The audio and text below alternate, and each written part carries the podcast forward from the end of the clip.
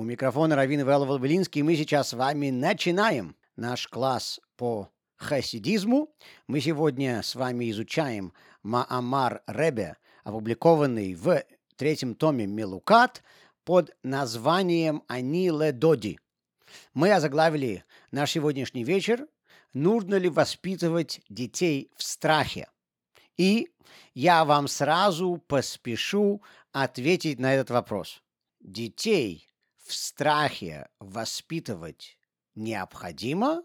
Вопрос только в том, что вы называете страхом. И мы сегодня именно об этом с вами и будем говорить.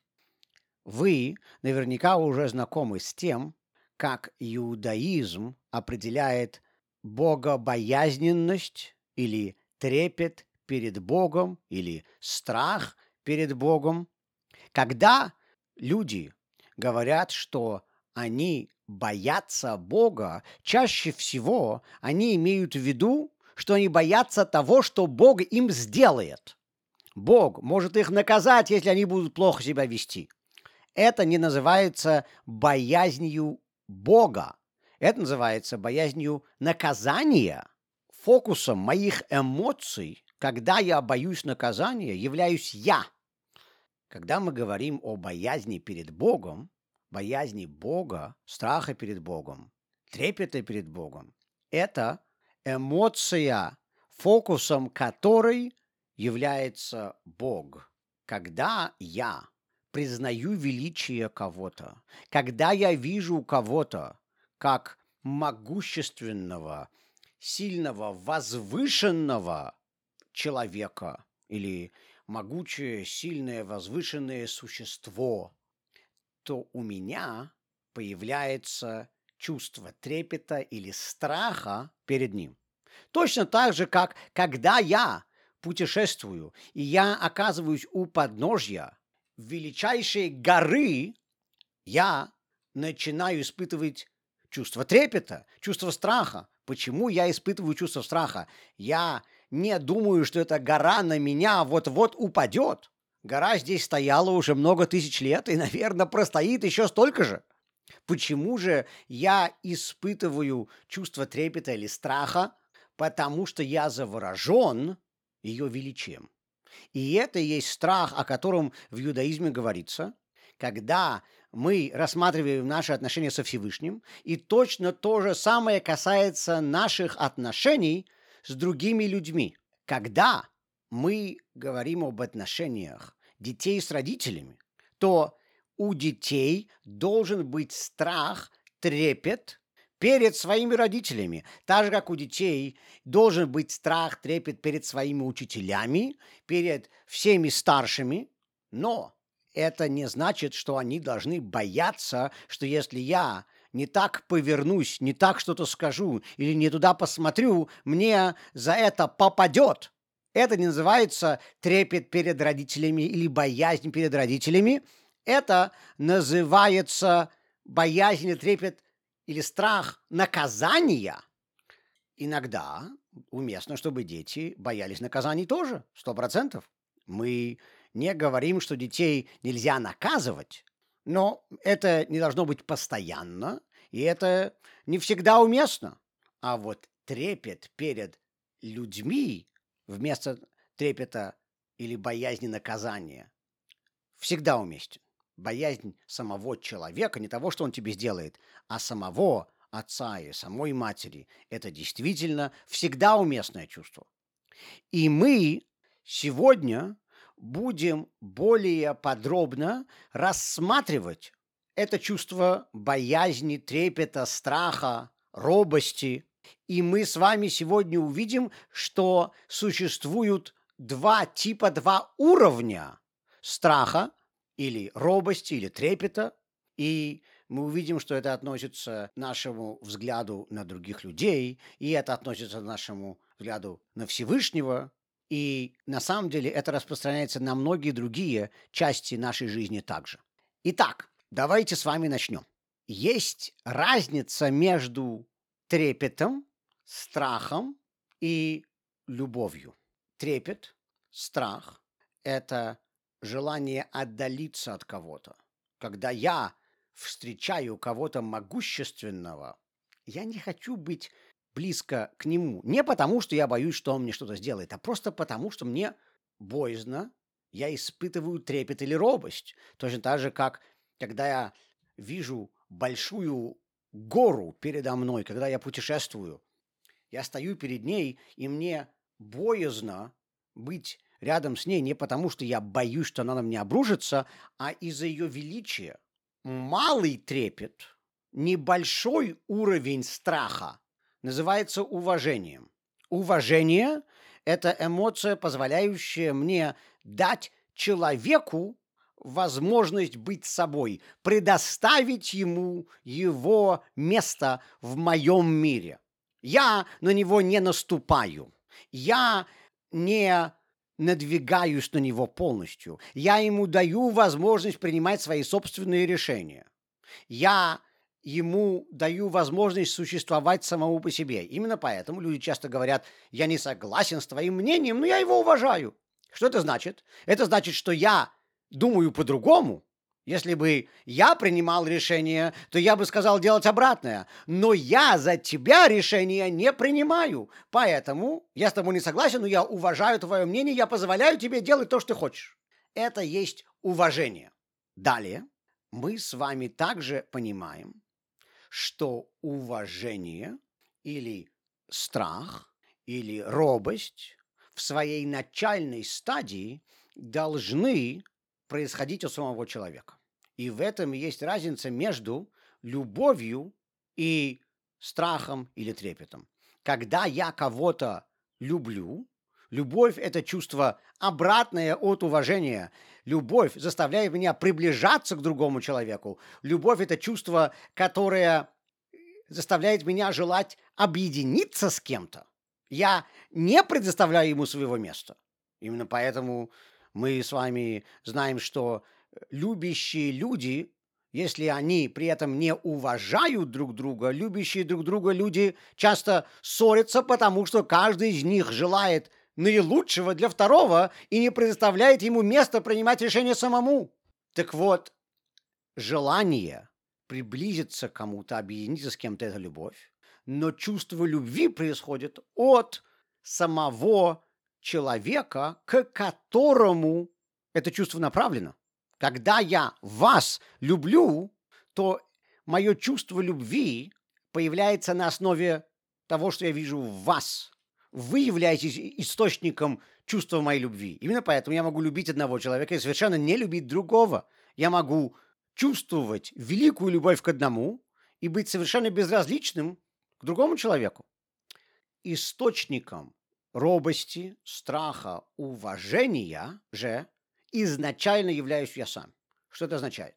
Это означает, что, во-первых, вы, наверное, слышали много раз, что когда я кого-то боюсь, я могу заставить себя его не бояться. Опять же, мы сейчас не говорим о наказаниях, мы не говорим о том, что человек мне сделает, мы сейчас говорим о самом человеке.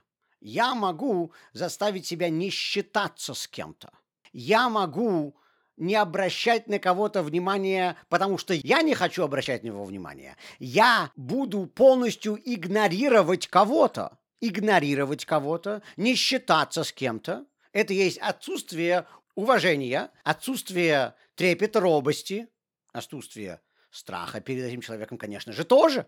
Для того, чтобы я кого-то начал уважать, мне вначале нужно с ним считаться. Мне нужно признать его существование, его присутствие. Именно поэтому уважение, робость, трепет исходят изначально из меня. И поэтому мы говорим нашим детям, что уважать необходимо каждого человека. Вам ваш сын или дочь, которые подростки скажут, «А почему я должен его уважать? Он не заслужил моего уважения!»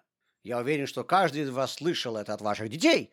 И ответ, который мы даем нашим детям, уважение, изначальный уровень уважения человек не должен заслуживать. Изначальное уважение происходит от тебя. Ты заставляешь себя людей уважать. Именно поэтому есть большая разница в заповеди любви к другим и заповеди уважения к другим. Сказано, что любить нужно только ближнего. Не сказано «люби весь мир», аха камоха», «люби ближнего», а уважать сказано нужно всех. Сказано «лихабед эт хабриот» – уважать творения, и комментаторы поясняют, что даже те люди, у которых нет никаких преимуществ, единственное хорошее, что о них можно сказать, что они созданы Всевышним. Они больше вообще ничего позитивного даже подумать нельзя. Но тот сам факт, что они созданы Всевышним, заставляет тебя стараться их уважать. Потому что уважать нужно каждого. Так вот, уважение зависит от меня, а любовь зависит от другого человека. Поэтому уважать я себя должен заставить каждого человека, а любить – это уже, извините, есть люди, которых я люблю, есть люди, которым я безразличен. Но вы хорошо понимаете, что есть люди, которых я уважаю больше, чем других. И это совершенно понятно. Я должен иметь минимальный базовый уровень уважения каждому. Я поэтому каждому должен сказать «здрасте», когда я его вижу. Я не могу просто не считаться с людьми, когда я нахожусь в их компании. Я не имею права это делать. Это базовое уважение. Но есть люди, которых я уважаю больше. Если в комнату входит какой-то известный раввин, если в комнату входит великий человек, если в комнату входят мои родители, я должен их уважать больше, чем я уважаю всех остальных. И вот здесь мы видим второй уровень уважения. Второй уровень уважения уже происходит от другого человека. Иными словами, если другой человек тот человек, по направлению к которому мои чувства направлены, заслуживает этого второго уровня уважения, если он представляет из себя что-то, в чем я вижу причину его уважать больше, тогда я его буду уважать иными словами. Первый уровень уважения происходит от меня, второй уровень уважения происходит от другого человека. Чем эти два уровня уважения отличаются? Первый уровень уважения, он может быть назван безэмоциональным. Я, когда вижу кого-то, говорю ему «здрасте», хоть никакого чувства трепета или уважения, тем более страха, я перед ним не испытываю. Я ему говорю «здрасте» просто потому, что нужно сказать «здрасте». Потому что когда я был маленький, моя мама мне говорила, что когда ты видишь другого человека, с ним нужно поздороваться. И я был хорошим мальчиком и здоровался. Или не всегда, но, по крайней мере, старался. Но теперь, когда я подрос, это уже вошло в привычку. Я говорю людям «здрасте». Я не буду игнорировать человека, когда я нахожусь рядом с ним просто потому, что это неприлично. Но чувствую ли я какое-нибудь уважение к нему? Нет! Я веду себя как полагается, как мне Тора заповедует, как мне родители учили, просто потому что так надо. Это есть первый уровень минимального трепета, если его так можно назвать, по отношению к другому человеку. Просто с ним нужно считаться. Но эмоций по отношению к нему у меня нет. А второй уровень вот второй уровень эмоционален. Я испытываю уважение, я чувствую уважение по отношению к некоторым людям. И из-за этого мне хочется на них обращать больше внимания, им предоставить больше места в моем сознании, больше считаться с их мнением. Второй уровень – это эмоциональное уважение, эмоциональный трепет. Но как нам дойти до этого второго уровня. Первый уровень, мы с вами уже договорились, происходит от меня. Я сам должен выработать в себе это уважение. Я сам должен быть источником этого трепета, этого минимального трепета, э, этого уважения в себе. После того, как я нашел в себе силы дать этому второму человеку минимальное уважение, вот теперь я должен выработать минимальное исходное чувство любви к нему. Что это означает? Любовь появляется на основе того, что я вижу в другом человеке что-то, что меня привлекает, то есть что-то позитивное с моей точки зрения, что-то, что я ценю, что-то хорошее. Я должен найти что-то, хоть немного, что мне понравилось. Иными словами, я вначале встречаю другого человека и говорю ему «здрасте». Я не игнорирую его, я на него обращаю внимание. Я, может быть, из приличия поговорю с ним о погоде, спрошу, как его зовут, откуда он, чем он занимается. То, что в английском языке называется small talk. Маленький разговор. Если при всем при этом меня хоть что-то зацепило, если я в этом увидел что-то, что меня заинтересовало, что-то, что меня теперь привлекает, это является начало того, что мы называем любовью. У меня есть желание сблизиться с этим человеком. Люди сближаются на основе общих интересов, на основе общего прошлого. По-английски есть высказывание «people who are alike each other, they like each other». Люди, которые подобны друг другу, они любят друг друга, они нравятся друг другу. Любовь появляется часто на основе чего-то общего, и я вижу это привлекательное в человеке. Или наоборот, я вижу в человеке какую-то черту, которая мне понравилась, может быть, которой даже у меня нету, или что-то другое.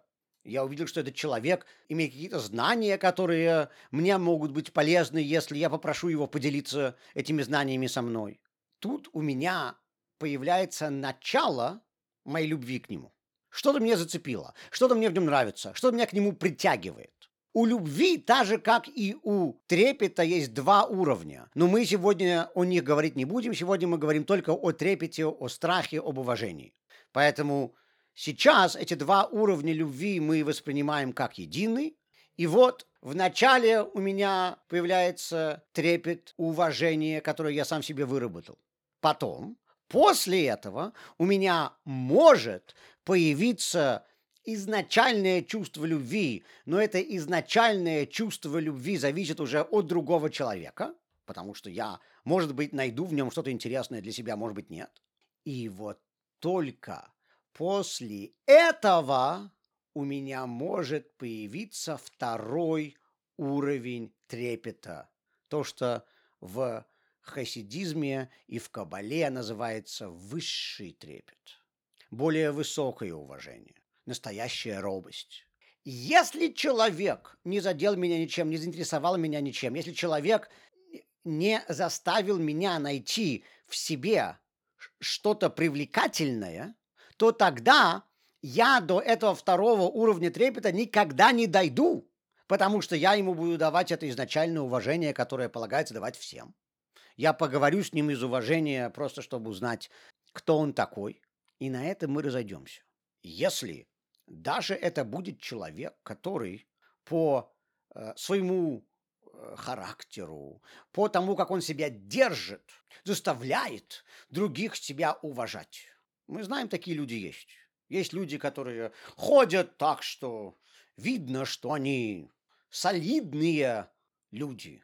Если я, поговоря с ним, нашел в нем какие-то достоинства в моих глазах, тогда это солидное чувство, с которым он себя держит, в моих глазах себя оправдает. И тогда я пойму, что действительно это уважаемый человек, и он держит себя соответственно. Если же этого интереса во мне не появится в его персоне, если же я, смотря на него, буду видеть человека, который держит себя с большим достоинством, но ничего позитивного в моих глазах из себя не представляет, то я его назову зазнайкой, я скажу, что у него излишняя гордыня, и вообще с ним не захочу больше разговаривать даже.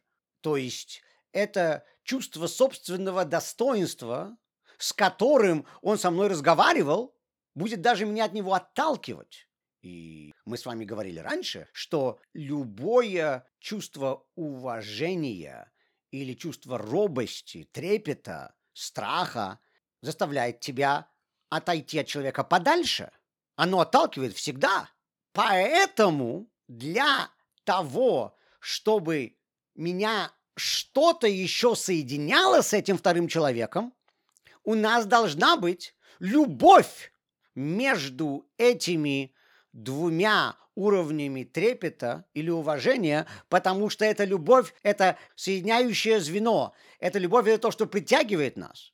Иными словами, трепет отталкивает, любовь притягивает. Если есть только трепет, то мы просто разбежимся в разные стороны и все. У нас не будет ничего общего. Если же между этими двумя уровнями трепета есть хоть какая-то небольшая любовь, что-то, что я нашел в нем интересное для себя или полезное, тогда этот второй уровень трепета сможет активизироваться, и я тогда в этом человеке увижу что-то очень уважительное и буду его уважать, а может быть даже иметь перед ним чувство трепета. То есть, когда я встречаю человека, вначале я его уважаю просто потому, что так полагается. Потом я могу найти в нем что-то интересное, что меня к нему будет притягивать. И на этом тоже может все остановиться. Это совсем не обязательно переходит ко второму уровню трепета. Но если я вижу что-то, что заслуживает уважения, если я вижу достоинство, или это может быть просто то, как человек себя держит даже, то тогда это может перейти к второму уровню трепета, высшему трепету. Мы видим ту же самую траекторию в развитии отношений человека и власти. Тора говорит нам «Эйн мелех бело ам», что означает, что царю невозможно существовать без народа. Мы все привыкли думать, что вся страна является подчиненными его величества, и он может ими распоряжаться, а для царя эти маленькие мелкие людишки ничего из себя не представляют. Это может быть так позже, но изначально отношения между человеком и властью, даже если это монарх, даже если это тиран и деспот, все равно так не складываются. Мы с вами знаем, что самые большие диктаторы начинали власть с того, что люди их поддерживали. На кого бы вы ни посмотрели в древние века или в современном мире, всегда в начале, когда люди только приходили к власти, их добровольно, по своему желанию, принимали как своих лидеров. Это есть изначальное уважение, изначальный трепет, изначальный страх. Если царь приходит к власти и объявляет себя монархом, а люди не обращают на него внимания и вообще не слушают, что он говорит, то у него никакой власти в руках не окажется. Если Петя Иванов сейчас возьмет самый большой рупор и на весь город, на всю страну будет кричать «Я ваш король! Подчиняйтесь мне!» люди на него посмотрят, покрутят пальцем у виска и пойдут дальше. Он монархом не станет. Изначальный, первый шаг для любого монарха – это делать так, чтобы люди его добровольно приняли. Потом, когда люди добровольно принимают его власть, он должен чем-то себя в их глазах зарекомендовать. Окей, он стал их лидером. Теперь что? Что он делает? Сидит на троне и чешет голову? Он должен что-то показать, что он из себя представляет? Люди должны чувствовать какое-то чувство любви к нему, иными словами, они должны видеть что-то, что им в нем нравится. Если этого не будет, то они разбегутся. И после того, как люди видят что-то хорошее в нем, они его начинают ценить. Вот теперь уже зависит от его поведения, и от того, как он себя держит, и от того, как он себя зарекомендовал, и от того, насколько он смог хорошо сделать эти первые шаги своего правления, хорошо осуществить свои планы. Вот теперь люди могут начать испытывать этот второй уровень страха, уважения, трепета перед ним. И если это действительно очень грозный человек – то тогда они будут испытывать великий страх перед ним. Если это действительно человек, который руководит всей державой, тогда, конечно, они будут испытывать чувство робости, трепета. И то же самое касается нашего отношения с Богом. Маамар, на основе которого построен материал, который мы с вами сегодня проходим, называется Нил и Доди, он весь на самом деле говорит о нашем отношении со Всевышним. То, как мы смотрим на других людей, и то, как мы смотрим на нашу власть в городе или в стране, это является только метафорой, на основе которой мы изучаем наши отношения со Всевышним. Маамар этот сказан в месяц Элул, это месяц перед Роша Шана, перед месяцем Тишрей, и вы, наверное, знакомы с метафорой, которая находится в писаниях Альтер Ребе, где Альтер Ребе говорит, что в месяц Элул царь, то есть Всевышний, находится в поле. Обычно монархи сидят у себя в тронной, во дворце, и для того, чтобы простому человеку увидеть этого царя, нужно пройти много уровней министров и советников, и только потом, может быть, он сможет увидеть царя.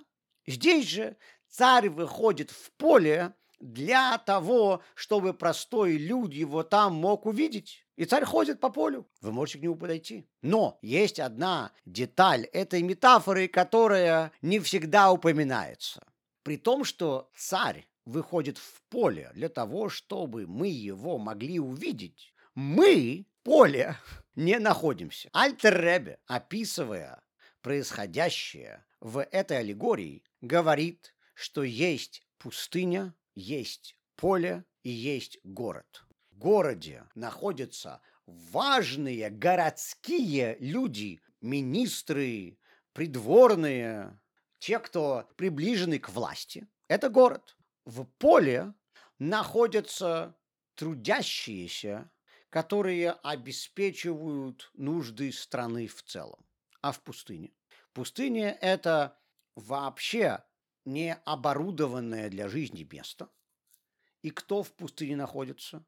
Те, кто не заняты постоянной работой на пользу страны, те, кто не обогащают постоянно все общество.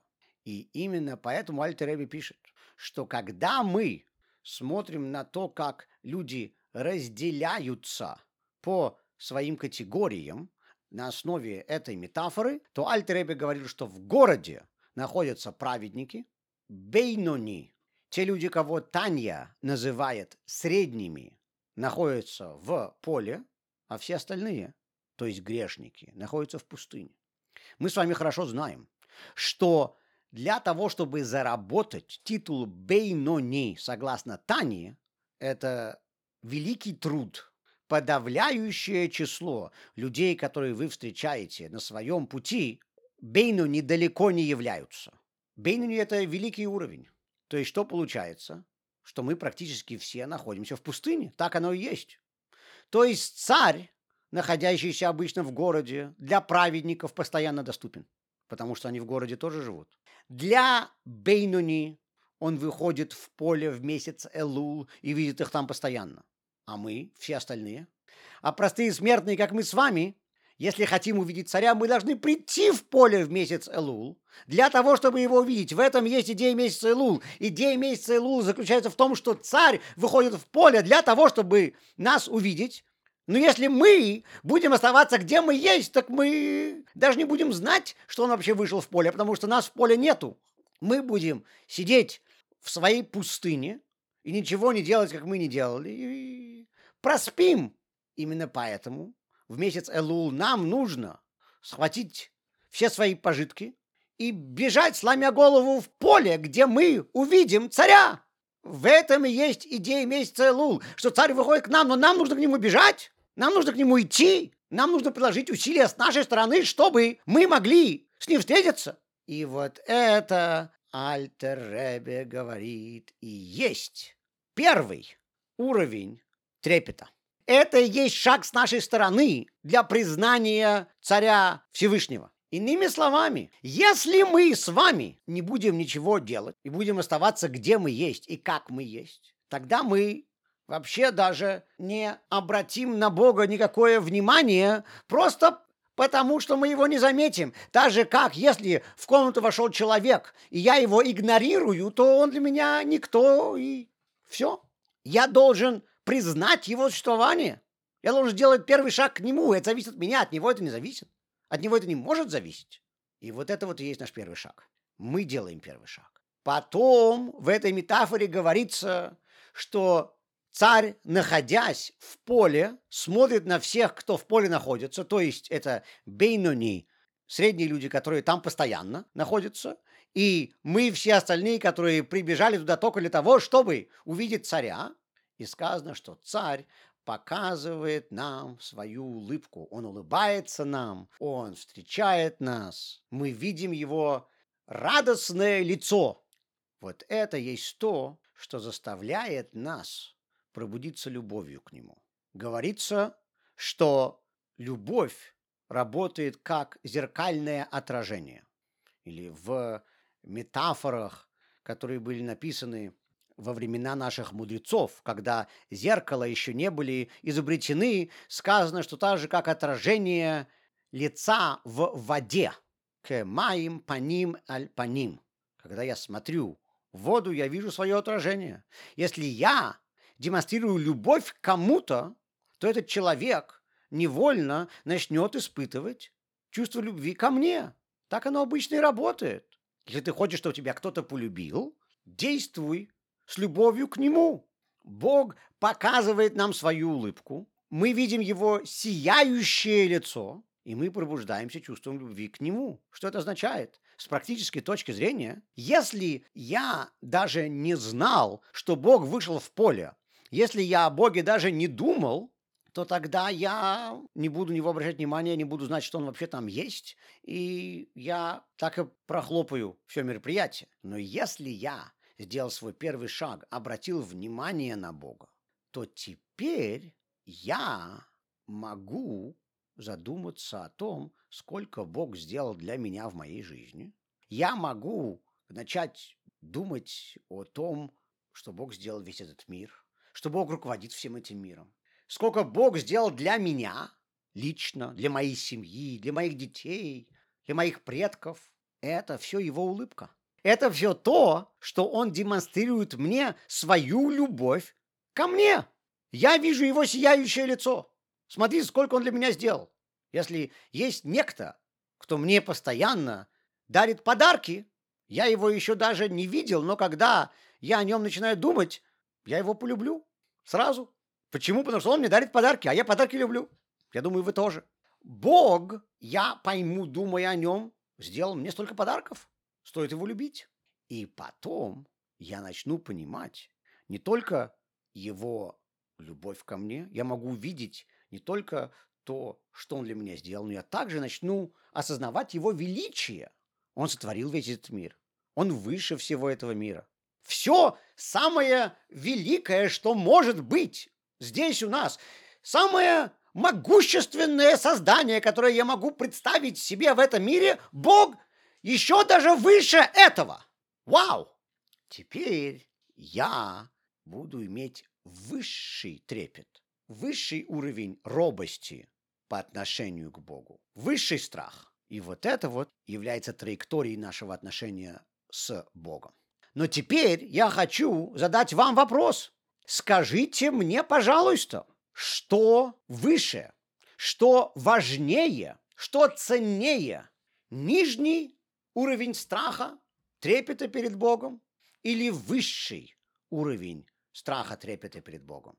Что ценнее в моем отношении с другими людьми? Изначальное уважение, которое я к ним испытываю?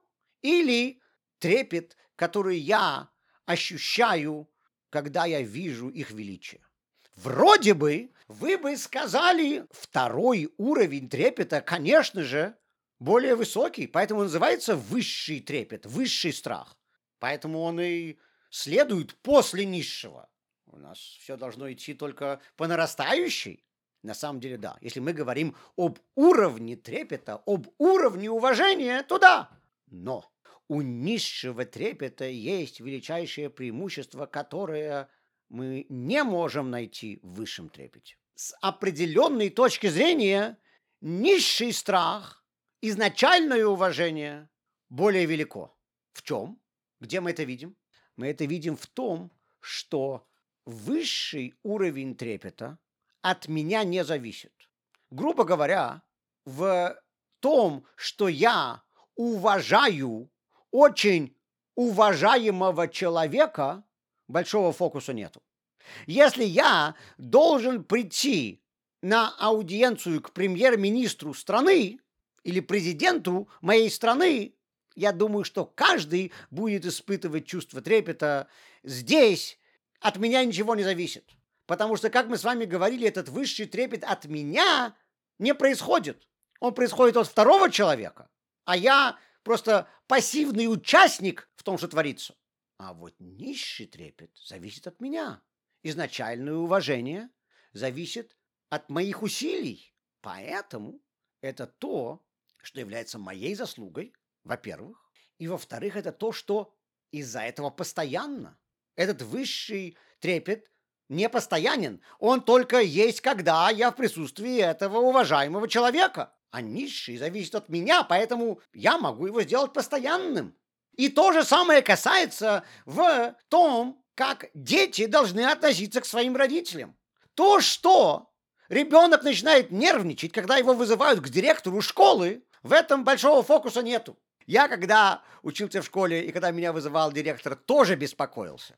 Когда кто-то очень грозный или великий, возвышенный, общается с ребенком, ребенок даже самый смелый будет робким. А вот когда мы говорим о базовом основном уважении к другому человеку, к любому, кто рядом с тобой, вот это зависит от самого ребенка. Мы должны объяснять это детям и этому их научить, что это зависит от них. И это должно быть постоянно, поэтому в Торе говорится «уважай каждого». Даже тех, кто не имеет преимуществ, кроме того, что они сотворены Богом. Больше ничего хорошего о нем сказать нельзя. Это должно быть постоянно. И точно то же самое касается нашего отношения к Богу в практической жизни. Когда Бог делает что-то великое прямо перед моими глазами, когда я стою у Красного моря, которое рассекается прямо передо мной, здесь испытывать трепет перед Богом большого фокуса из себя не представляет. Когда евреи стоят у подножия горы Сина, и Бог говорит им, «Я Всевышний, ваш Бог, который вывел вас из Египта», я вас уверяю, от евреев, будут ли они испытывать трепет в этот момент или нет, ничего не зависело. А вот изначальный трепет перед Богом, изначальное уважение к Богу, то, что я обращаю внимание на Бога в своей жизни, зависит от меня. Вместо меня это никто не может сделать. Снаружи меня к этому привести никто не может. Именно поэтому в нашем мире сегодня есть только людей, которые э, говорят, что они Бога вокруг не видят, и они не видят ничего, что заставило их даже задуматься о Боге, и они вообще не понимают, почему люди думают, говорят о Боге и так далее. Правильно. Если я буду находиться в присутствии людей, на которых я не обращаю никакого внимания, если я буду игнорировать моего соседа, тогда я буду говорить, мне тут люди говорят, что у него есть какие-то великие достоинства, мне люди говорят, что тут он такой хороший и, и сякой хороший, а я даже вообще не понимаю, о ком они говорят. Правильно, потому что ты его игнорируешь. Изначальное отношение с Богом должно происходить от нас. Первый шаг должен быть от нас. А потом уже мы сможем почувствовать любовь из-за всего, что Он для нас делал, и потом мы сможем почувствовать высший трепет, который мы зарабатываем, понимая величие Бога. Но это все вторично, и это все не постоянно. Потому что даже человек, который является соблюдающим, человек, который называет себя верующим, он должен думать о Боге для того, чтобы в нем появились эти чувства. Или что-то в его жизни должно происходить, чтобы эти чувства появились. А изначальный уровень уважения зависит от меня, и поэтому он постоянный. Он от Бога, грубо говоря, не зависит, от того, что я вдумываюсь в происходящее, не зависит. Зависит от моего повседневного подхода к жизни. И именно поэтому мы также можем заметить в русском языке, и на иврите, и на английском, я уверен, что на многих других языках тоже, верующие люди назывались богобоязненными. Почему они называются богобоязненные? Они не называются боголюбящие, они называются богобоязненные. Это все перевод с иврита, потому что на иврите в нашей традиции верующий человек назывался Ерей Шамаем, Ерей Элоким, богобоязненный, потому что это то, что зависит от него. Моя любовь к Богу зависит от Бога. А вот мое изначальное уважение, мой изначальный трепет, моя изначальная боязнь перед Богом зависит от меня. То есть, когда меня заставляют бояться Бога, грубо говоря, когда что-то происходит в моей жизни, что меня заставляет испытывать чувство трепета перед Богом, это, конечно, здорово, но здесь моей большой заслуги нету. Я просто иду на поводу у того, что происходит в моей жизни. А вот когда я сам делаю первый шаг по отношению ко Всевышнему, вот здесь есть моя заслуга, поэтому мне нужно стараться быть богобоязненным человеком. Это то, что я могу выработать в себе, что было бы постоянным, и это и есть то, над чем мне изначально нужно работать. Спасибо большое. Я на этом завершаю наш класс. Я напоминаю, что все аудиозаписи нашего класса помещаются на подкастах. Этот класс будет опубликован в подкасте «Уроки хасидизма». Вы также можете увидеть подкаст «Тора Каст», который включает в себя уроки по главам Торы.